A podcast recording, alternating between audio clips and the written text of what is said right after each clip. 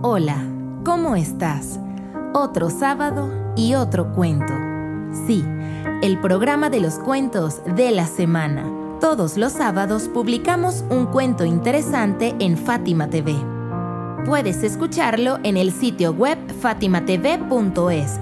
También estamos en Spotify, iTunes, SoundCloud con el nombre de Fátima TV si quieres, puedes escucharlo también en youtube.com slash fatimatvs. Antes de escuchar el cuento de esta semana, quiero darte un obsequio. Sí, un obsequio en estos primeros días del año. Y este es que publicamos un nuevo libro en el sitio edicioneslamolinera.com. Este libro se llama Los Poderes de Manta es una historia contada por una niña que nos muestra que las diferencias no tienen por qué convertirse en jerarquías y que todas las personas, desde nuestra diversidad, tenemos algo que aportar al mundo. Se trata de un cuento en el que aprenderemos a valorar las capacidades únicas de cada ser humano. Este libro fue escrito por Mariana Libertad Suárez y puedes descargarlo en edicioneslamolinera.com. Escuchemos el cuento de esta semana.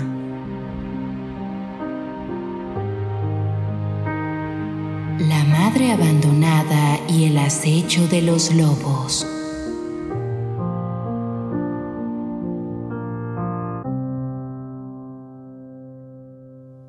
Hace muchos años atrás, un grupo de beduinos se había instalado por un tiempo en un lugar donde abundaba el pasto y había un pozo con agua suficiente para cubrir las necesidades de toda la tribu. Allí se quedaron por unos meses, a la espera de que el rebaño se multiplicara y así poder migrar nuevamente, seguros de que habría suficiente alimento para afrontar la hostilidad del desierto. Todo discurría normalmente. Las mujeres se dedicaban a hacer manteca y pan ácimo de trigo que cocinaban poniendo la masa sobre piedras calentadas por las cenizas de las fogatas nocturnales o por el ardiente sol que parecía arrojar una escarcha incandescente sobre la piel. Durante las noches, bajo las luminosas estrellas Altair y Aldebarán, los hombres se reunían alrededor del fuego para beber té fresco de verbena y reír. De esta manera aliviaban las pesadas faenas del día. Era el momento en que los más ancianos relataban historias antiguas y los ojos de los niños parecían carbones encendidos que chisporroteaban con cada frase escuchada, acurrucados en el negro algodón de las túnicas de sus padres. Allí vivía un hombre cuya madre, ya anciana, había perdido la razón y la memoria. A veces se le escuchaba sollozar llamando a su hijo. Durante el día, esta pobre mujer preguntaba sin cesar por su esposo y no reconocía el rostro de sus familiares más cercanos. Ella solo quería estar al lado de su hijo y se aferraba fuertemente a los brazos de éste hasta que se quedaba dormida. Mientras que la gente hacía su trabajo, él debía asistir a su anciana madre e incluso debía soportar las burlas de algunas malas personas. El hombre sentía una gran vergüenza y no trataba con nadie, pero estaba decidido a terminar con esa penosa situación. El invierno estaba cerca y había llegado el momento de migrar. Buena parte de la tribu había recogido las carpas y ya la caravana estaba a punto de partir. Así que el hombre le dijo a su esposa, No traigas a mi madre, déjala aquí. Deja también algo de comida y agua para ella. Que se quede aquí, que sea un bocado para los lobos, que muera, No me importa. Debo deshacerme de ella de una vez por todas. Hazlo sin que nadie te vea. La esposa, que había estado esperando una reacción así de su marido, contestó con total serenidad. Está bien, haré lo que me dices. La caravana ya empezaba a movilizarse. Los pastores agrupaban los rebaños detrás de la larga fila de camellos. Solo se escuchaban silbidos y gritos que informaban a todos sobre la inminente partida, y así evitar que alguien quedara rezagado. La mujer hizo lo que su esposo le pidió. Aprovechó la algarabía y la cortina de arena que levantaban las bestias al andar para dejar a su suegra abandonada, recostada contra una palmera datilera. La anciana, algo temblorosa y con mirada extraviada, parecía no darse cuenta de la situación. Colaboraba en todo lo que le pedía su nuera, a quien no reconocía. Dejó a su lado una vasija de agua fresca y otra de yogurt un pequeño saco de cuero lleno de frutos secos y queso y algunas rodajas de pan. Pero la joven mujer hizo algo inesperado. Tomó a su hijo de apenas un año y lo colocó en el regazo de la abuela, quien de manera instintiva lo abrazó y meció. Cuando la mujer se alejó para unirse a la caravana, pudo escuchar a lo lejos una dulce canción de cuna. De pronto, sintió una suave brisa que disipó por un momento el inclemente calor del desierto. Había dejado atrás a una trastornada e indefensa anciana, la madre de su esposo, y con ella a su único hijo, un hermoso y rollizo varón a quien el hombre amaba por encima de todas las cosas, su primogénito, cuyo amor le daba las fuerzas necesarias y la motivación para trabajar y enfrentar todas las dificultades y rudezas de la vida nómada. Solo deseaba tener un momento libre para jugar con él y verlo reír. Cada mañana se sentía feliz de verlo y tomarlo en sus brazos. La caravana se fue alejando y el oasis desapareció tras las dunas. No se escuchaba ya la canción de cuna, sino un melancólico aullido de lobos, o quizás un llanto de niño.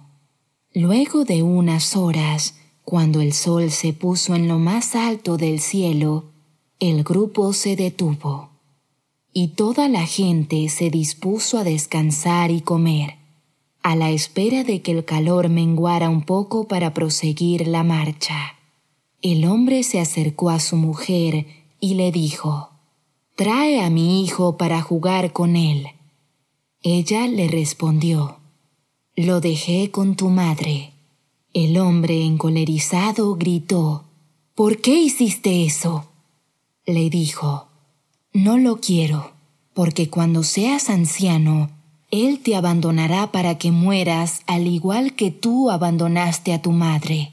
Las palabras de su mujer fueron como si un relámpago de piedra hubiera entrado por sus oídos y desatado en su corazón una tormenta de arena.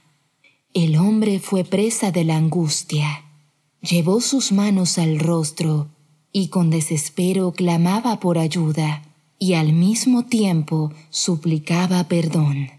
Montó su caballo y a todo galope se dirigió hacia donde se encontraban su madre y el niño. Durante el recorrido no paraba de llorar, y en su mente se agolpaban imágenes terribles. Él sabía que los lobos llegarían en cualquier momento, en busca de las sobras de comida que la tribu suele dejar en los campamentos. Había pasado ya muchas horas y estaba casi seguro de que encontraría los cuerpos de ambos desgarrados por las fieras. Estuvo a punto de devolverse para no tener que contemplar una escena tan insoportablemente dolorosa. pero continuó galopando hasta el oasis. Cuando el hombre llegó, vio que una manada de siete lobos había acorralado a su madre, quien sujetaba con fuerza al niño para protegerlo de aquellos animales salvajes. Las fieras ladraban y gruñían de forma amenazante, pero la anciana no les temía. Arrojaba piedras y palos para ahuyentarlos. Actuaba con total valentía y decisión. El hombre tomó la lanza y corrió a enfrentarlos. Gritaba, ¡Fuera! ¡Fuera! al tiempo que los atacaba con el arma. Finalmente logró herir a uno, y el resto huyó despavorido. Su madre y el niño estaban completamente ilesos. El hombre la abrazó como nunca antes lo había hecho. Luego se arrodilló y le pidió que lo perdonara. A partir de ese momento, cada vez que la tribu debía desplazarse, él conducía a su madre con mucho cuidado hasta el camello que le tenía alistado con la más cómoda de sus sillas. La tomaba de la mano y la ayudaba tiernamente a montarlo. Luego, él la seguía con su caballo, siempre vigilante, por si acaso necesitaba de alguna atención. Cuidó siempre de ella como a sus propios ojos, y ante él elevó la posición de su esposa por haberle hecho comprender el grave error que había cometido. No le importó más el ruin comentario de las personas malsanas y toda la tribu lo respetaba por el amor y el esmero con que cuidaba a su madre. Mucha gente iba a su tienda de visita y traían presentes para la valerosa mujer. El niño, por su parte, creció viendo ese buen ejemplo, y cuando su padre se hizo muy anciano, el buen hijo lo acompañaba siempre en sus cortos paseos, y ponía su hombro para que éste se sujetara. También le ayudaba a vestirse cada mañana y durante el desayuno mojaba el pan ácimo en la leche de cabra recién ordeñada para que su noble y bondadoso padre pudiera comer con tranquilidad. Mientras tanto, los nietos le pedían al anciano que contara alguna historia, una en donde aparecieran lobos o chacales acechando a los niños, y una valiente mujer canosa que los tomaba por las colas y los lanzaba con fuerza sobre las altas copas de las palmeras, donde se convertían en dulces dátiles. Abu Balad Hanad relata haber preguntado al imán Sadiq, la paz sea con él, respecto a la siguiente aleya.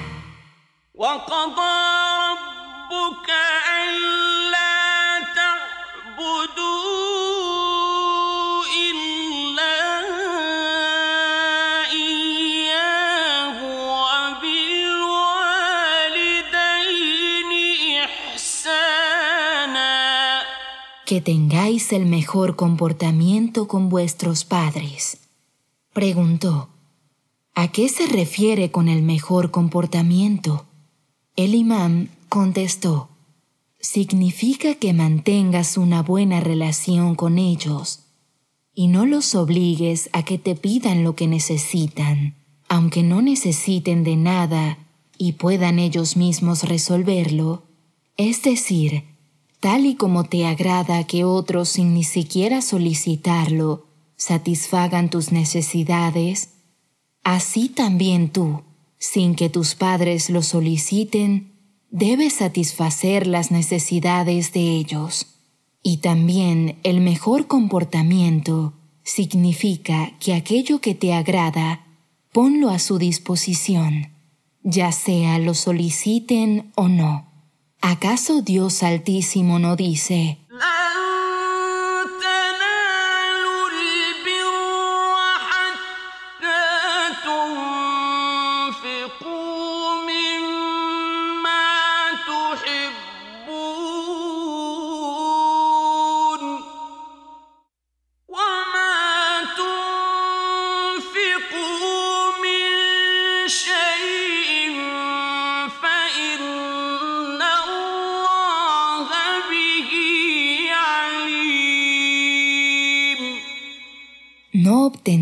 la virtud hasta que no gastéis en caridad de aquello que amáis.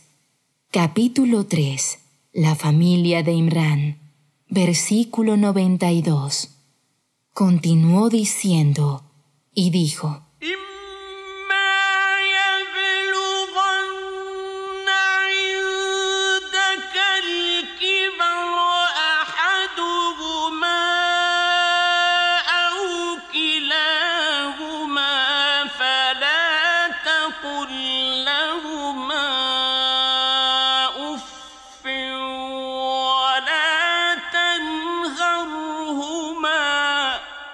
Si se hacen mayores junto a ti, uno de ellos o ambos, no les digas uff. Es decir, no digas ni la mínima palabra ofensiva. Continuó.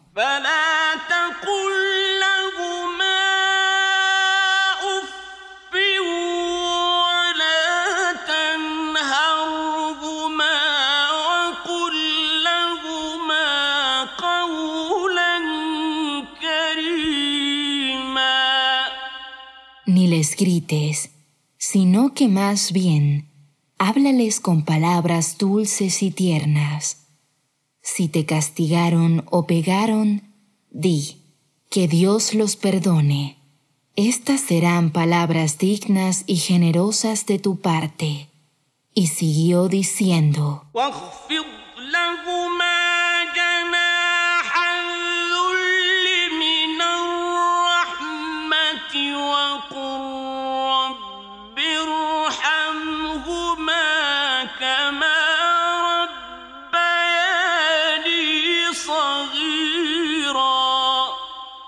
y baja para ellos con misericordia las alas de la humildad, insinuando que no los mires si no es por misericordia y compasión, y no alces tu voz por encima de la voz de ellos, ni levantes tu mano por encima de sus manos, ni tampoco camines por delante de ellos.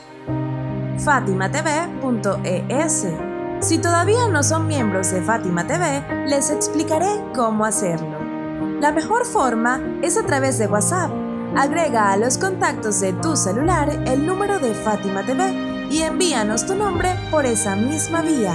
Nuestro número es más 54 938 15 39 0737.